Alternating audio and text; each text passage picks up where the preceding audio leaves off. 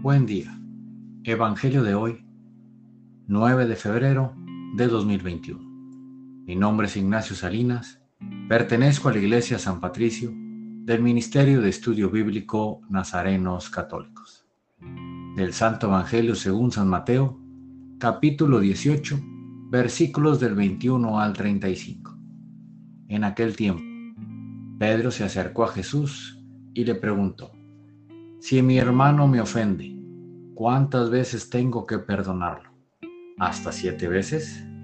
Jesús le contestó, no solo hasta siete, sino hasta setenta veces siete.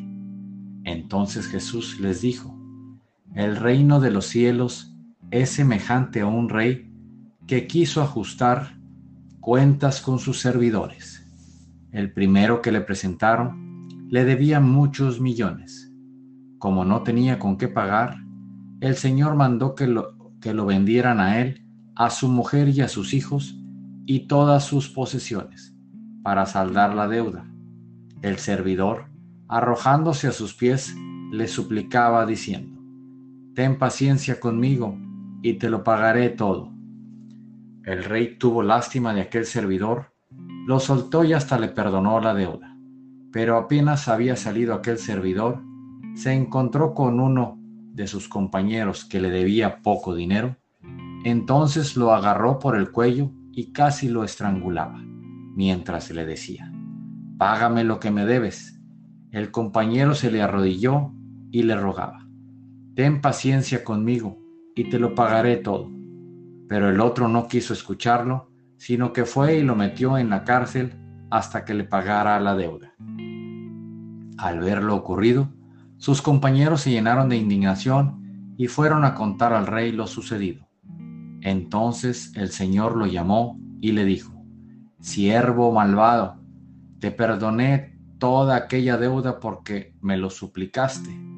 ¿No debías tú también haber tenido compasión de tu compañero como yo tuve compasión de ti?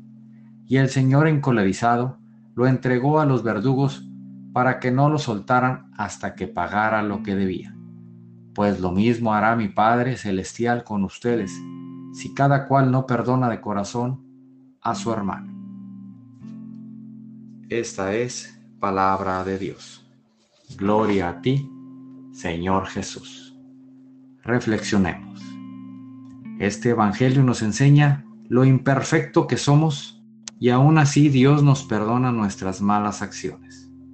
Es por eso que nosotros debemos perdonar al hermano todas sus malas acciones que haga en contra de nosotros. Sabemos que el perdón es algo muy difícil, pero Dios nos ha enseñado cómo hacerlo y el tiempo y es tiempo para llevarlo a cabo. ¿Quién de nosotros no ha fallado? Queridos hermanos, Jesús es el ejemplo perfecto de perdón. Quien ha vivido el perdón de Dios tiene que perdonar. ¿Quién soy yo para juzgarte y no perdonarte? El propósito de hoy, olvida ya ese odio, ese rencor que no te deja vivir y perdona. Oremos y comprometámonos a perdonar. Oremos. Nada te turbe, nada te espante, todo se pasa. Dios no se muda, la paciencia todo lo alcanza. Quien a Dios tiene, nada le falta. Solo Dios basta.